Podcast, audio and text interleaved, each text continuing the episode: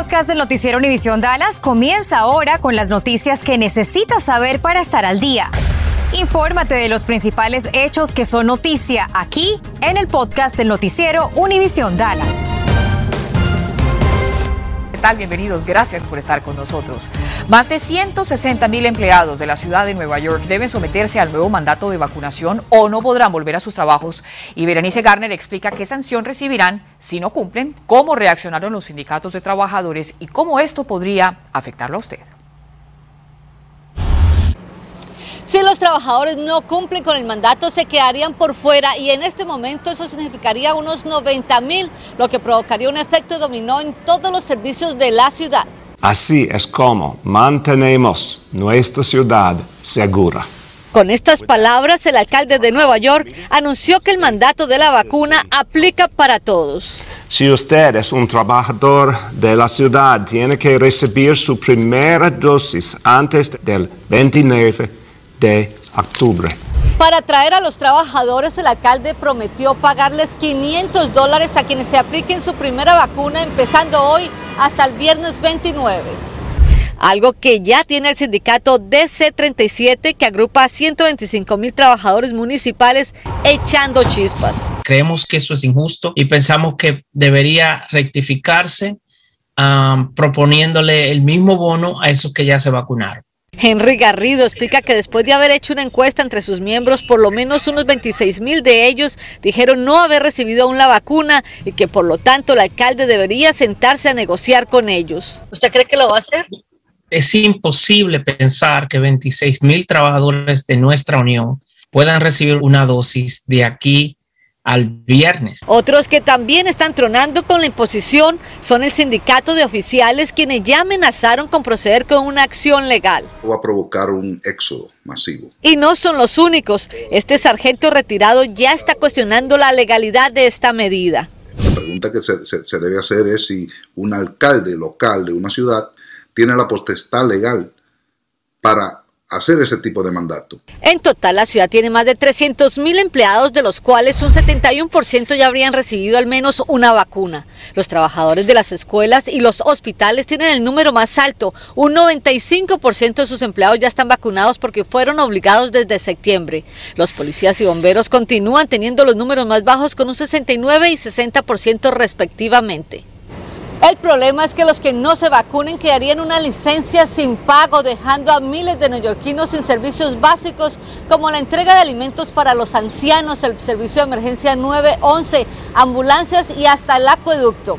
En Manhattan, Berenice Gardner, Noticias Univisión 41. Y la Casa Blanca presenta su plan de vacunación para niños de 5 a 11 años, el cual aún espera la autorización de la Administración de Alimentos y Medicamentos FDA. La administración Biden ya compró 65 millones de dosis de la vacuna Pfizer para inmunizar a cerca de 28 millones de niños elegibles. En lugar de usar centros masivos de vacunación, se equiparían más de 25 mil oficinas de pediatría y de cuidados primarios, cientos también de centros de salud comunitarios, clínicas de salud rurales, decenas de miles de farmacias y al menos 100 clínicas de vacunación. Se espera que un comité de la FDA se reúna para discutir la aprobación de vacunas para niños. Y de otro lado, la primera dama de la nación y también maestra doctora Jill Biden visita una escuela pública en el Bronx haciendo un llamado para que los educadores reciban un aumento de salario. Nuestro Víctor Javier Solano acudió a este plantel en Morris Park y desde allí en vivo nos cuenta cómo transcurrió este encuentro. Adelante, Víctor, buenas tardes para ti. Adriana, ¿qué tal? Muy buenas tardes. Pues transcurrió de manera muy armónica, como bien dices, la primera dama llegó aquí básicamente con dos objetivos. El primero de ellos, agradecerles a los maestros por su esfuerzo, por su dedicación, por su entrega a los estudiantes durante los días más difíciles de la pandemia y, como bien dices, apoyar un aumento de sueldo para ellos. Se reunió en la biblioteca de esta escuela, la número 83 aquí en el Bronx, con un grupo de poco más de 20 profesores a quienes les dijo que su dedicación ha hecho la diferencia. El alcalde Bill Blasio, la canciller de Educación, Misa Ross Porter y la congresista por el Distrito 14, Alexandria Ocasio Cortés también estuvieron presentes. El operativo de seguridad del Servicio Secreto y la Policía Neoyorquina fue una novedad para los residentes de este vecindario. Hablamos también con la presidenta nacional de la Federación Americana de Maestros, conocida por sus siglas en inglés como AFD, Randy Weingarten, así se llama, que nos dijo que los maestros tienen ahora más que nunca la la, necesidad de que sus salarios sean incrementados. En ese sentido también hablamos con una abuela que vino a recoger a su nieto a la escuela y eso nos dijo. ¿Usted cree que se reconoció el trabajo de, de los maestros por parte de ella? Bueno, supongo que sí, porque los padres los reconocieron. Entonces supongo que por parte de ellas también. ¿Y eso le gusta? Sí, mucho, mucho. ¿Y qué tal sobre los, el incremento de los salarios para ellos? ¿Cree que lo merecen? Muy bien, claro, lo merecen. ¿La pudiste ver? ¿Eh? ¿Tú le pudiste decir algo?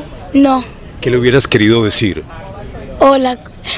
Solo eso. Ajá.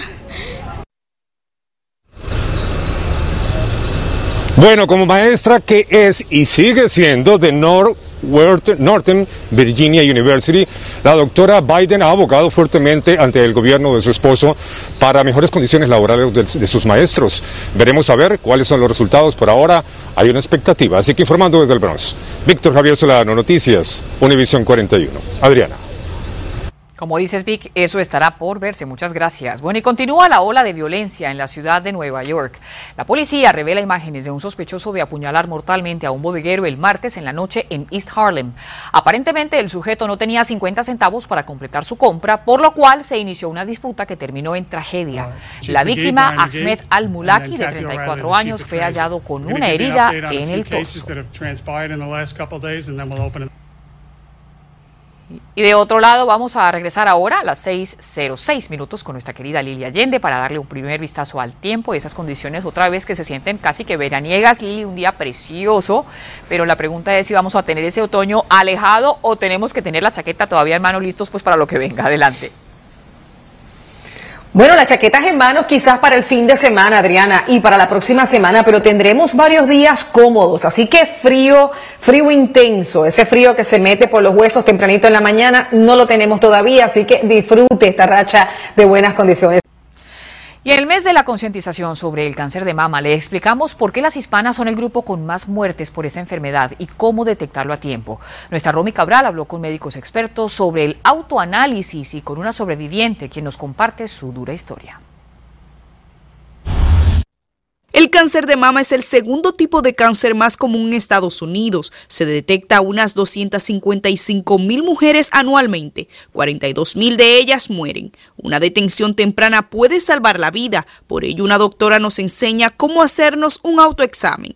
Tres maneras se puede hacer. La manera más fácil es yendo en forma de círculo, empezando por la punta del seno y con los dedos firmes saliendo más y más cada vez hasta llegar a la parte externa del seno y también se incluye la axila.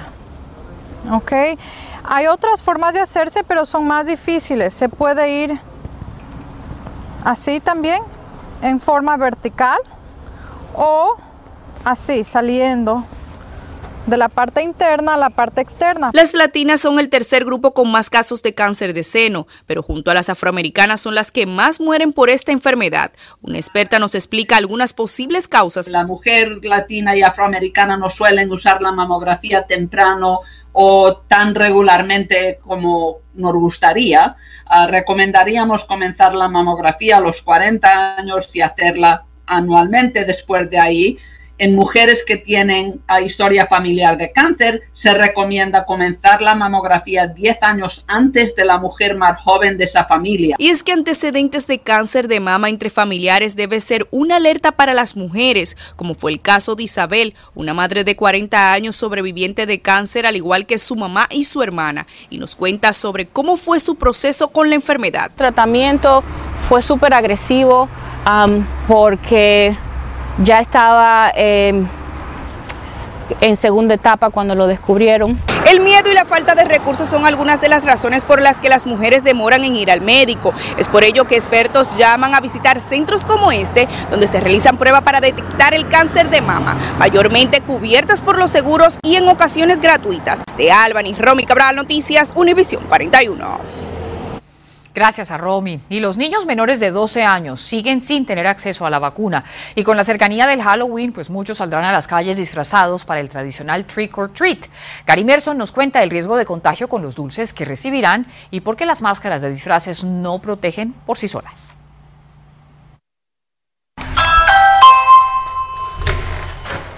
Trick or treat. Probablemente no encuentre a un adulto tocando su puerta para recibir dulces, pero los niños tienen luz verde para celebrar Halloween después de que el principal asesor médico dijera que es seguro. Sin embargo, los CDC recomiendan varias precauciones que debe seguir. Decidimos venir a una tienda de disfraces y seleccionar algunas máscaras, como esta, que es una de las más populares, para saber qué tanto protegen a los niños. Asimismo, por la manipulación de dulce, vamos a seleccionar una canasta que es la que los niños usan para tocar puerta por puerta y recoger los dulces. Aquí encontramos una madre buscando un disfraz para su hijo. ¿Qué planea hacer para cuidarlo? Yo no lo voy a sacar. No. No. ¿Por qué? Porque no, no me gusta. Tal como Cintia, varios padres están renuentes a permitir contacto con desconocidos, pero si deciden dejar que hagan un recorrido, las autoridades de salud les recomiendan celebrar con otros niños o familiares que sean de la misma casa, un amiguito o dos con quienes tiene contacto frecuente y visitar la menor cantidad de casas posible. Después de comprar diferentes tipos de máscaras, decidimos traérsela a una pediatra que es la voz autorizada para que nos confirme el riesgo que hay detrás de ellas. Una de las cosas es que les pedimos que no utilicen este tipo de máscaras, porque eh, utilizar estas máscaras no va a prevenir con la infección. Pero la CDC nos recomienda que tratemos de utilizar las máscaras, que son las máscaras que tienen dos o tres layers, capas, que cubren la nariz, que cubren el mentón y que cierran aquí en esta parte de los lados. Si yo decido ponérmela detrás de la máscara, ponérsela al niño, no que recomendamos eso, porque no sabemos con una máscara encima y otra máscara encima de la máscara que tienen si van a tener problemas para respirar. Doctora, y a la hora de manipular los dulces, por ejemplo, los niños van, tocan puerta por puerta y una persona que no sabemos si está infectada agarra los dulces y se los entrega. No sabemos quién ha tocado esos dulces, quién los ha puesto ahí, si está infectado, entonces los niños lo cogen y ¿qué van a hacer los niños? Hasta uno que le den un dulcecito se lo come de una vez. Ya que a veces estos elementos no son suficientes, todo especialista recomienda que la mejor protección para un niño es que los adultos que le rodean estén vacunados. Gary Merson Noticias, Univisión 41.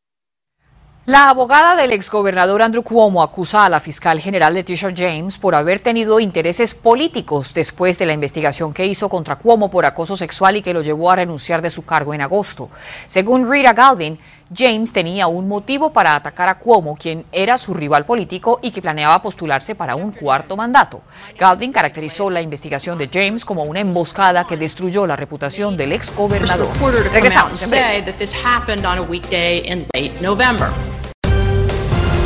Gracias por escuchar el podcast del noticiero Univisión Dallas. Puedes descubrir otros podcasts de Univisión en la aplicación de Euforia o en univision.com diagonal podcasts.